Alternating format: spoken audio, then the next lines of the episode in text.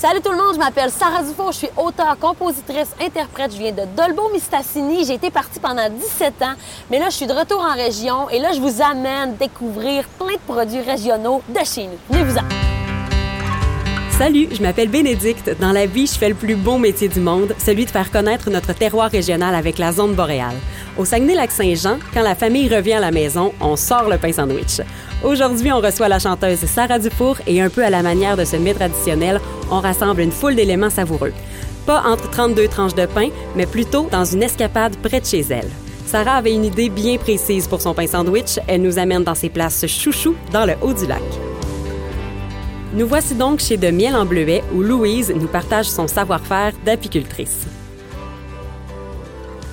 Salut Louise, ça va bien? Oui, ça va bien, Sarah. Hey, je vous présente Louise. Euh, Louise, dans le fond, elle s'occupe de la, de la bleuetière et euh, ben, ça s'appelle De Miel en Bleuet. C'est ça. Et c'est une bleuetière et c'est aussi une miellerie. Oui, Ça s'appelle-tu comme ça, une miellerie? apicultrice. Moi, c'est ça qui est aussi apicultrice. Producteur de bleuets et apicultrice. Ici, présentement, vous êtes dans la miellerie. C'est euh, c'est à cet endroit où on ramasse les hausses à miel, les cadres de miel remplis d'alvéoles et que les abeilles ont mis le miel dedans.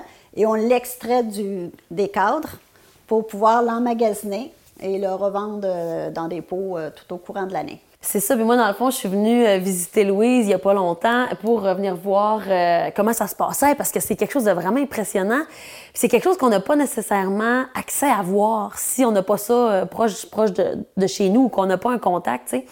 Puis c'est tellement impressionnant de voir, tu sais, ici, il y a une grosse porte de garage et là, tu sais, quand ils, vont sortir les ruches des champs, ils amènent ça ici dans la porte de garage et là, Louise m'expliquait qu'il faut que ce soit tempéré parce que les abeilles, ils ont une certaine température, c'est quand même assez chaud, là. C'est ça, il faut, faut mettre de la chaleur puis déshumidifier parce que quand le miel arrive, il est à peu près à 20% d'humidité puis il faut le descendre à 17,2% pour euh, qu'il n'y ait pas de fermentation après le- la récolte.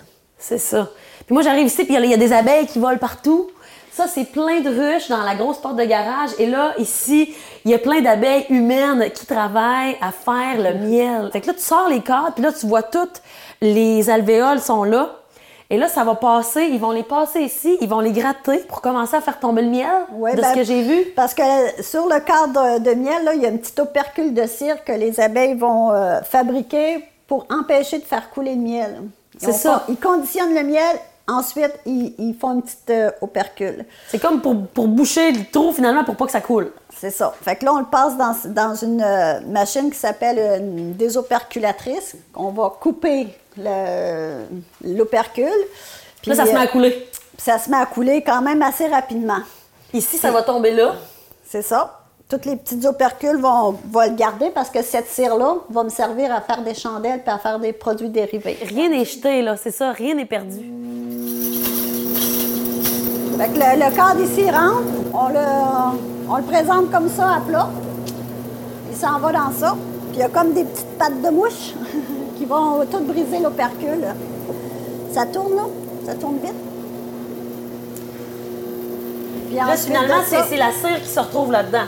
Ben ici, euh, oui, la cire va se retrouver dans le tiroir en dessous. Puis là, le cadre va sortir ici.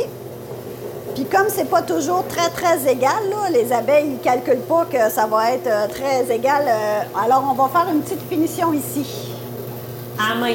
à main. Puis là, Louise m'expliquait, parce que moi, ça me, ça me fascinait, parce qu'on est tellement pas au courant de ça. Elle ré... et, Tu sais, mettons, quand, quand il enlève les opercules du, euh, des cadres, Oui. Ben, elle enlève pas les, euh, les alvéoles. Parce que ça prend énormément... euh, je sais pas combien ça prend pour faire de la cire.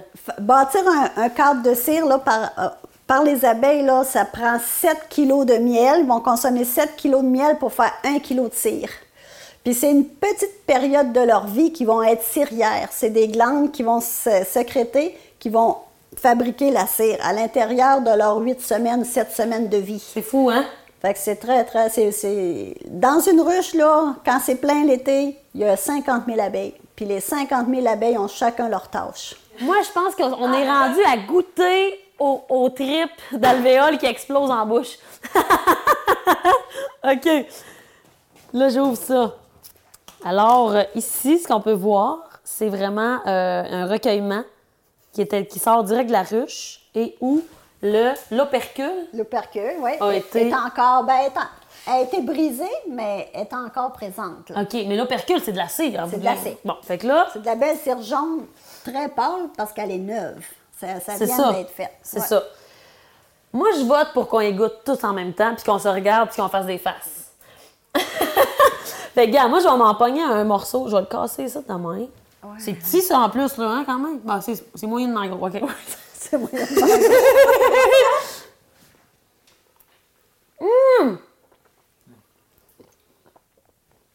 Vous avez avalé de la cire. J'y crée, hein? Moi, je trouve ça excellent. Ah, excusez. T'en avais pris un moyen de manger. Ouais, un gros morceau, là. Je me suis donné. Moi, là, ici, quand j'arrive ici, là, je suis au paradis, là. Ouais, je prenais des marches, puis ça, c'était à vendre. Ici, je voyais, toujours que la, pancarte à vendre. Puis je me suis dit, Caroline, je pense que je vais aller visiter, tu sais. Mon, mon père, il m'a dit, je pense que ça te ferait une belle place pour toi et Sarah. Ah, mais j'ai dit, je trouve ça loin d'Olbeau, tu sais. Pour moi, mon, pour mon métier, tu sais, c'est 5 heures de Montréal. Puis ça, c'est quand il fait beau, là, tu sais. Fait que finalement, j'ai dit, Ah, je vais aller visiter. Fait que je suis venue visiter, puis là, je me suis dit, ah, peut-être ça la suite, là, tu sais. Fait que ça a fait.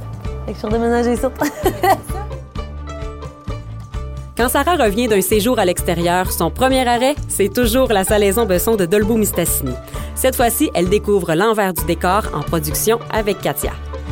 Je suis contente d'arrêter parce que euh, ici, chez chez Salaison Besson, dans le fond, à chaque fois que je m'en reviens chez nous, ben c'est l'arrêt que je fais.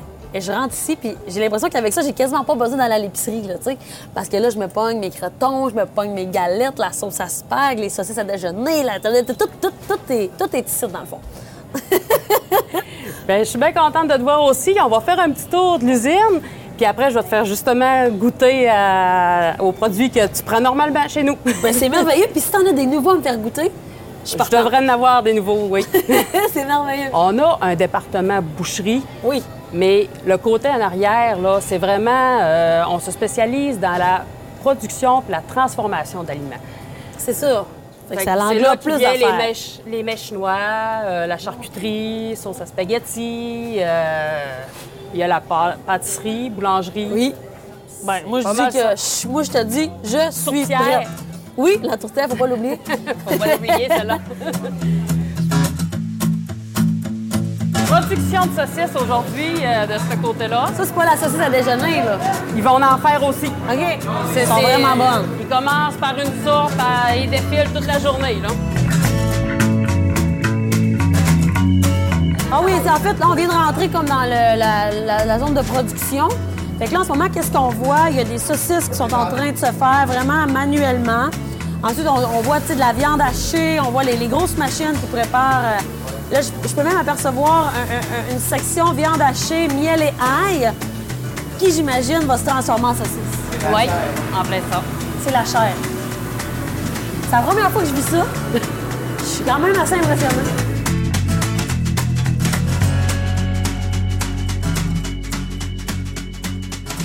On Ça, c'est les saucisses à déjeuner. Oui, C'est ça, elles sont vraiment mais c'est bonnes. ceux-là les qu'il est en train de faire aussi. C'est pour ça qu'il est resté. OK, parfait. Ah, j'ai faim! Là, dans le fond, on va rentrer dans la salle de cuisson. La salle de cuisson, on fait sauce à spaghetti, tête fromagée, crotons, euh, les egg rolls, les mèches chinois seront là. C'est une petite pièce, puis il y a beaucoup de monde. Ça, c'est les crotons? Crotons, oui. Check-moi les racks à crotons. C'est Genre, genre... euh, regarde, elle a une portionneuse. Fait elle, euh, la machine, elle arrête quand il y a la bonne quantité dans le plat. Là, pour que les gens comprennent bien, en ce moment, c'est un plat d'une tourtière à peu près pour euh, 10 personnes. Puis là, c'est rempli de crotons. là, la sauce à spaghetti, elle se fait ici aussi. T'en as-tu de la sauce? On dirait que c'est ça qu'il y a dans le fond là-bas. Yvan, est-ce que t'as de la sauce? Hey, avez-vous vu le plat de sauce à spag? Ben, voyons, je peux se prendre une photo? Combien de livres, hein? Elle est bonne, la sauce à spag, ici aussi. On parle de 450 livres de la- par, euh, par batch de sauce. à 450 livres de viande par batch? Oui. C'est quoi votre rapport avec le, le- le lien régional, mettons? Avez-vous une sensibilité à dire, hey, moi, je, je vais, je vais vraiment me concentrer pour le prendre le plus possible de produits régionaux? La plupart de nos produits sont, pris, ben, sont achetés régional, fruits et légumes. euh, on essaie le plus possible, tout ce qu'on trouve régional, de le prendre ici. OK, c'est bon.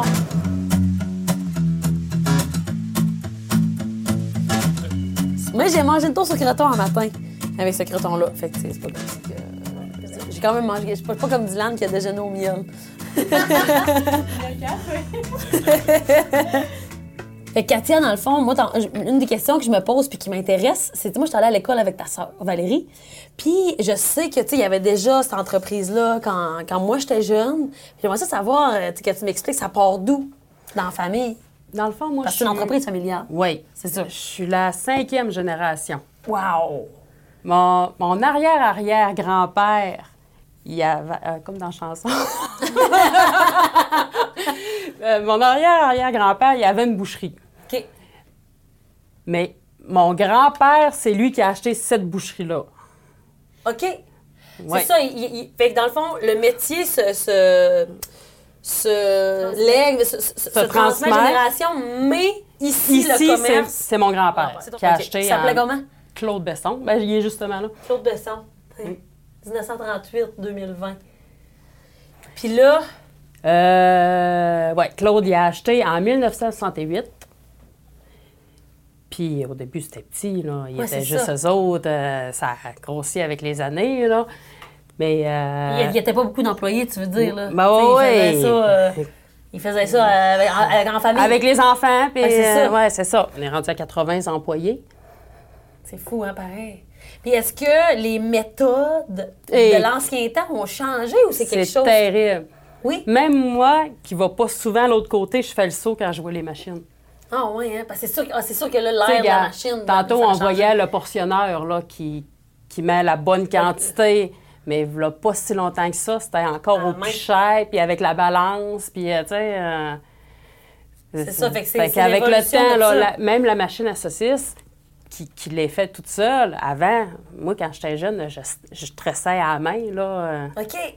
mais là, ils sont rendus qu'ils stressent tout seul. euh, Ça a tellement évolué, là. Les, les trancheuses tranchent la viande euh, toute seule. Pèsent aussi. Ah, Tu sais, les paquets. Moi, je suis tellement fière de ma région. Puis, tu sais, je, le- dis toujours en spectacle. Depuis, là, je suis revenue au Lac-Saint-Jean, mais je suis fière. Puis quand tu es fière, ben, tu sais, tu portes, tu le portes, puis tu le traînes avec toi. Moi, j'ai toujours. euh, je, dis souvent en spectacle, quand je viens dans la région, je dis souvent.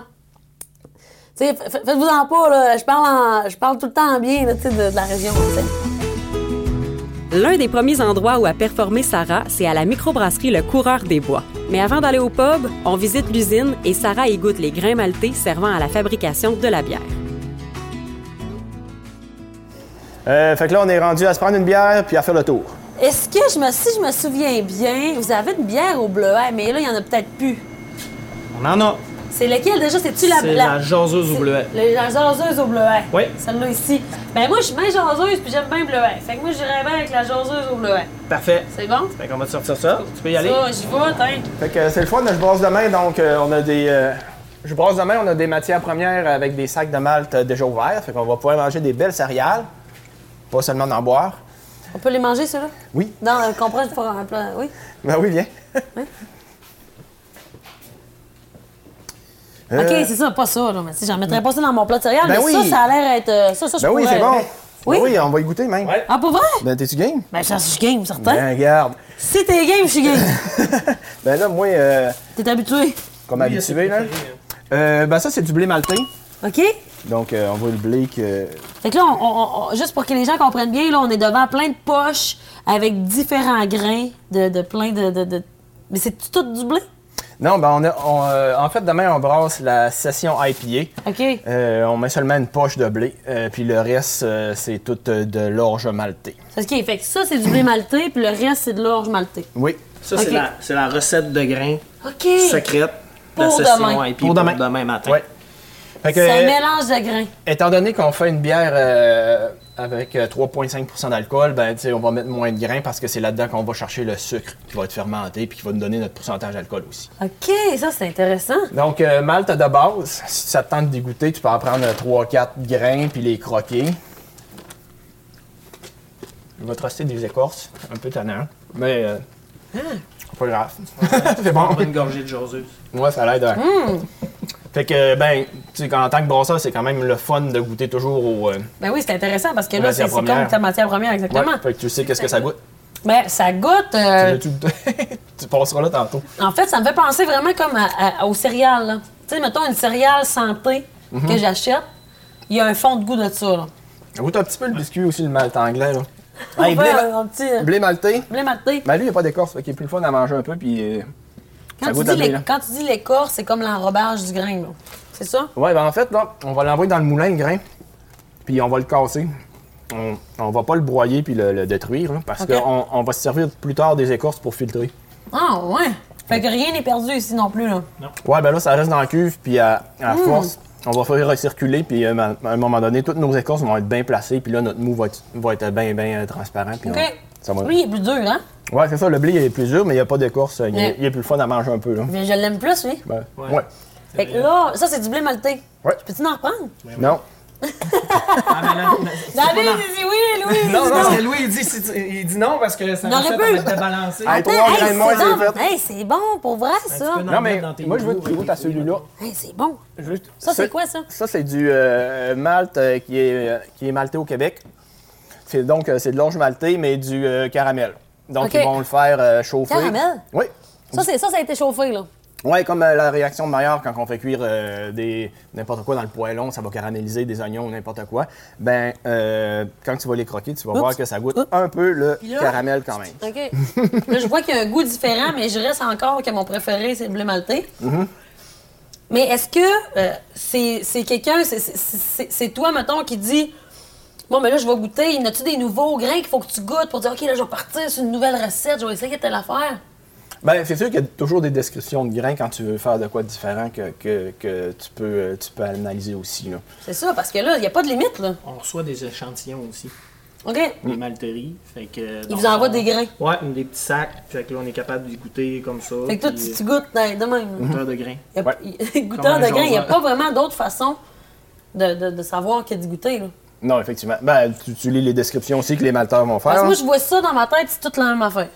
Ouais, mais ça, puis ouais. ça, c'est pas la même affaire. Non. Ben, t'as comme, c'est comme du café dans le fond. Il est torréfié. Ouais, Fait que, c'est vrai. tu peux l'avoir vraiment torréfié. On en a là, de- dans des sacs qui sont vraiment plus bruns, OK? caramel, même noir. Fait que plus tu vas utiliser ce grain-là, ben plus qu'il va te donner du corps à ta bière. OK. La couleur surtout. Ouais. Pour, la- pour une bière noire, ça, sera, ça va être un grain plus foncé? Regarde, là. Parce que moi, j'aime beaucoup la bière noire dans la vie. Chocolat. Cho- Ouais. OK. Origine Donc, euh, chocolat. le- celui-là, il va être, euh, il va être un peu plus chauffé. Donc, il va être euh, brun, noir. Puis, euh, les malteries vont pousser encore plus. Ben, après le caramel, admettons, là, s'il chauffe le caramel, ben, il, il va y avoir différentes sortes de caramel. De caramel, il va y avoir du 20, du 40, du 60, euh, etc., jusqu'à 100 quelque chose. Ça, c'est la couleur du grain. OK. Quand il commence à continuer à chauffer, ben là, il va venir brun. Ça va nous donner du mal chocolat. Sinon, euh, on en a du noir aussi, là, qui, qui goûte vraiment le café, là, de- de- vraiment ouais, torréfié hein? à fond, là. Mais là, ça, c'est le fun à goûter. C'est une bonne idée, David. Donc, euh, ben, tantôt, je disais qu'on brassait demain. Donc, ben, ça, c'est plein d'eau. On fait chauffer l'eau. On a à peu près 2000 litres, euh, 2200 litres d'eau dedans.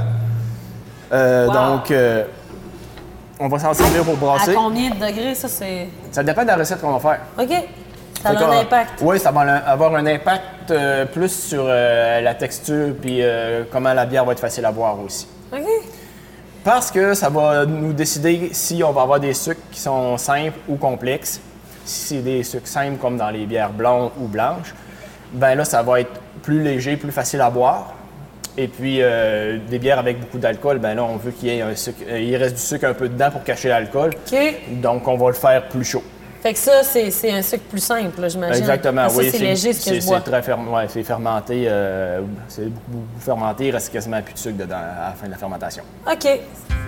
À chacun son métier, vraiment, hein? Maintenant, cap sur le pub pour casser la croûte avec plusieurs produits d'ici. Mais Sarah attend avec impatience son morceau de fromage dans le vinaigre. Bienvenue Sarah, on est vraiment content de te recevoir ici. Dans le fond, c'est ici que ça a commencé l'histoire de la microbrasserie. Oui. Euh, D'ailleurs, on vient rejoindre euh, Fred. Salut, Fred! Enchanté, Sarah, ça va bien? Ça va très bien, merci. Yes.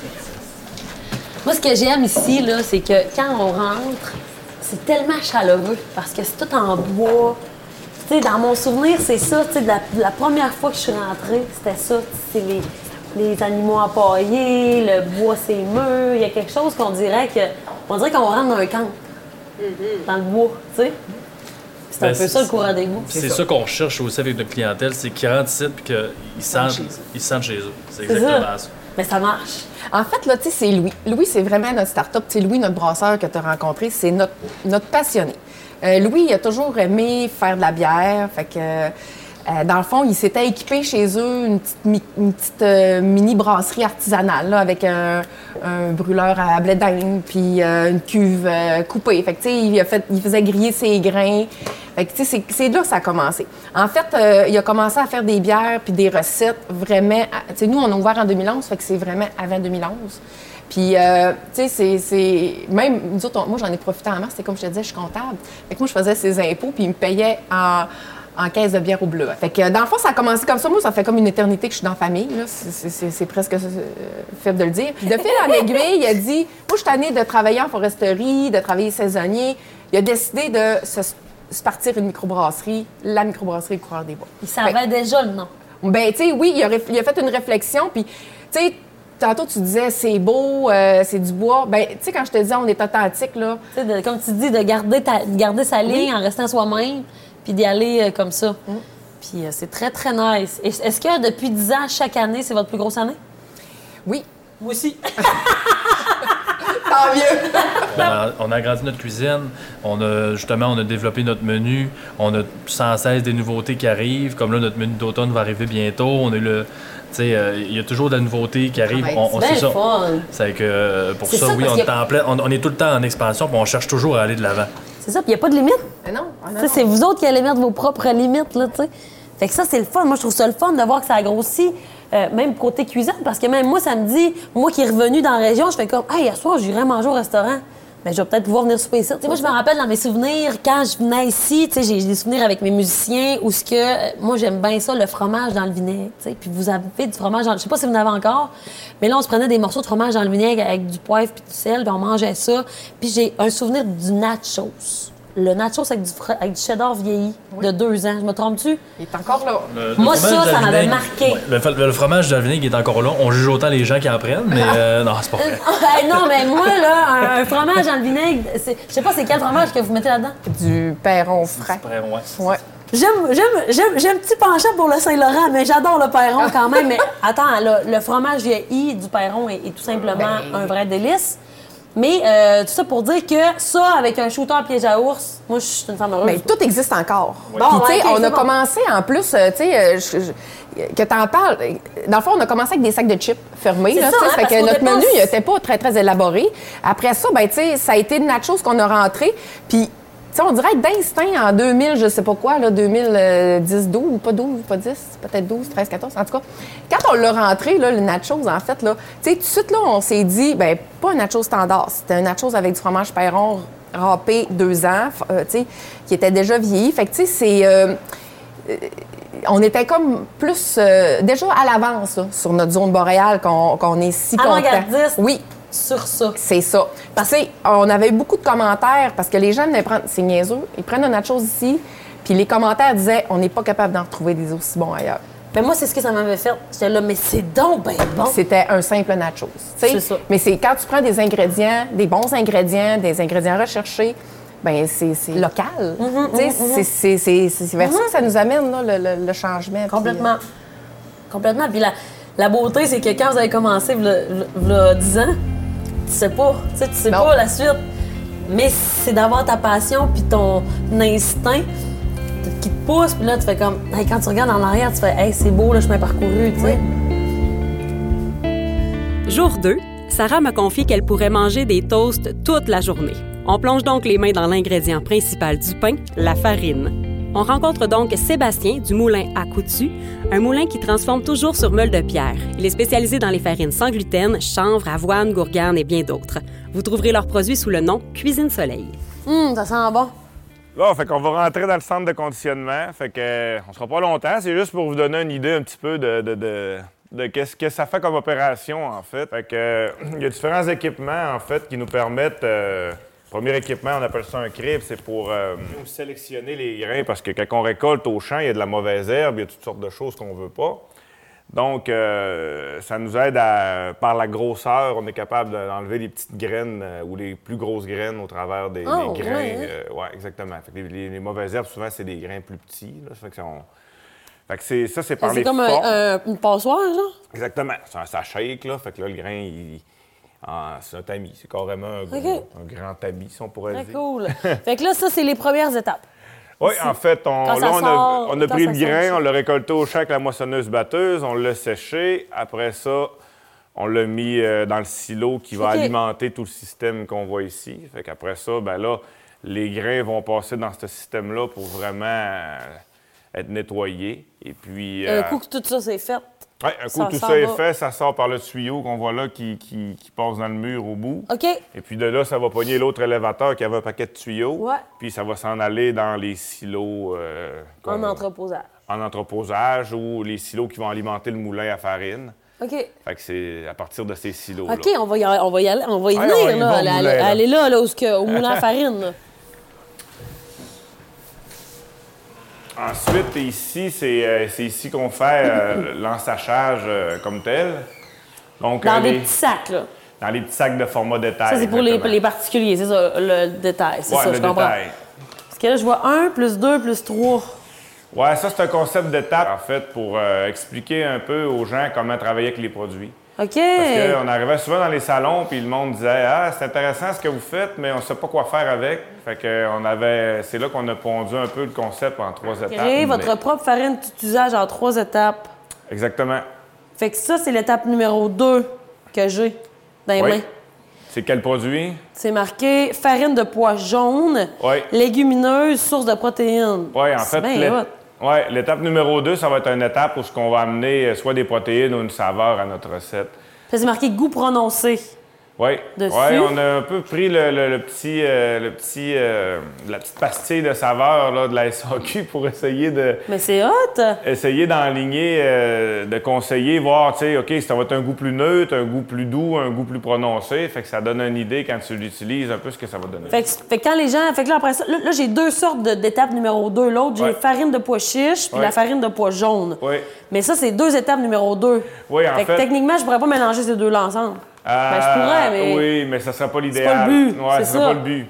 Fait que là, je vois ici, il y a, là, il y a une, il y a une étape numéro 3 qui est la farine de chanvre, Ouais. goût herbacé. Oui. Fait que là, ça, ça... je suis dedans, là. Fait que là, là, ça, ça, va, ça, ça irait un dans l'autre. Pour fait- donner ma farine tout usage. Puis là, il va me manquer mon numéro 1. Oui, il va demander ton numéro un qui est le produit principal. Puis là, les trois ensemble, ça va donner ma farine tout usage. Oui, en fait, c'est euh, avec ça, c'est que tu pourrais, euh, avec l'étape numéro un, tu as la farine d'avoine, la farine de millet, la farine de riz, qui sont des farines qui sont plus, on pourrait dire, plus neutres, qui ont une texture qui est plus, euh, plus aérienne, plus. C'est des farines qu'on va utiliser souvent, qu'on appelle comme une base. tu sais. Fait qu'en fait, on va prendre ça, puis on va en mettre au moins 50 à 80% de notre recette. Puis après ça, ben là, on va, on va continuer avec un- une farine souvent de l'étape numéro 2. Ça peut même être deux farines de l'étape numéro 2. Mais comme là, on ne prendrait pas deux farines de légumineuses ensemble, idéalement. Non, c'est ça. Fait que, Mais exemple, le sarrasin, ça a un goût vraiment particulier de sarrasin. Ou de la farine de noix de coco, ça a un goût de, de noix de coco. Donc, tu sais, on pourrait prendre, exemple, euh, une base avoine à 60 puis euh, pour aller chercher un côté protéiné à, à notre recette, on pourrait amener de la farine de gourgane ou de la farine de pois jaune ou de la farine de pois chiche. Wow. Et puis là, on pourrait en mettre peut-être quoi, euh, un 15 tu sais, Tout dépendant aussi de si on aime le goût que ça donne ou moins. Certaines ça. personnes vont en mettre 50% d'autres à 5 qui vont en avoir assez. tu sais. Fait que ça, encore une fois, ça va avec, avec Les préférences. Oui. Et puis ensuite, ben là, on pourrait rajouter, euh, une fa- encore toujours dans l'étape 2, on pourrait mettre une farine à protéines qui serait une farine, exemple, de gourgane, avec une farine euh, de noix de coco ou de sarrasin, si on voudrait avoir cette saveur-là. Puis là, on pourrait finir après ça avec le 5% peut-être restant avec euh, de la farine de chanvre ou de la farine de lin. Donc, on aurait fait un peu le, le concept 1, 2, 3. Puis c'est, tout inscrit en arrière, là, les, les pourcentages là, euh, de, l'étape 1, 2 puis 3. Fait que, tu sais, C'est quand même très clair, là, ce que vous avez fait. là. Oui, puis là, sur le site web, on a mis plus d'informations. Puis là, avec les sacs, on a recorrigé aussi. On a rajouté un code QR, fait que les gens, ils peuvent scanner le code, puis ils ont directement les informations euh, euh, du concept. Ça a trop l'air bon, là, je capote. Est-ce que l'objectif, c'est de, de- de finir le brownies puis le pain aux bananes? Parce que moi, je me pompe volontaire. fait que là, c'est le fun. Là, je suis avec vous deux, je suis avec, euh, avec toi, Sébastien, et avec ta blonde, Karine. Moi, ce qui m'intéresse beaucoup, c'est le début des histoires. Puis, tu sais, vous, êtes- vous étiez tous les deux, deux personnes du lac Saint-Jean. Karine, tu viens de Saint-Henri de Taillon. Sébastien, tu viens de la Dorée. Ouais. Il est- C'est c'est quoi le déclic de dire, je m'en retourne au lac Saint-Jean, je vais faire de l'agriculture? c'est quoi le processus? Ben, en fait, on, on avait le, on avait toutes les deux. euh, Notre goût de revenir en région puis retrouver notre famille au départ. Ouais. Euh, J'avais déjà travaillé pour euh, Rodrigue Tremblay. Lui, ben, il n'y avait pas de relève à ce moment-là. Fait que là, un moment donné, ben, il m'a dit écoute, euh, je pourrais racheter quelques équipements parce que là, lui, il avait vendu son entreprise principale. Fait qu'il restait juste le moulin. Euh, qui avait un employé euh, temporaire qui s'occupait de ça. Donc, finalement, ben, j'ai décidé de faire le grand saut. J'ai lâché mon, ma job, j'avais quand même une bonne job là-bas. Euh, J'étais technicien en métallurgie chez Rio Tinto euh, à Sorel-Tracy. Ouais. Des bons finalement- avantages. Ouais, c'est ça. C'est un finalement- gros- une grosse décision, Eh pareil. ouais, Puis toi, t'étais deux- préposé aux bénéficiaires là-bas. Ouais. Puis on avait deux, deux jeunes enfants. OK. Ouais. J'arrivais juste avant les semis. Puis après ça, ben, là. Ça a commencé direct, là. Ça a commencé direct. J'ai arrivé, j'ai sauté un tracteur.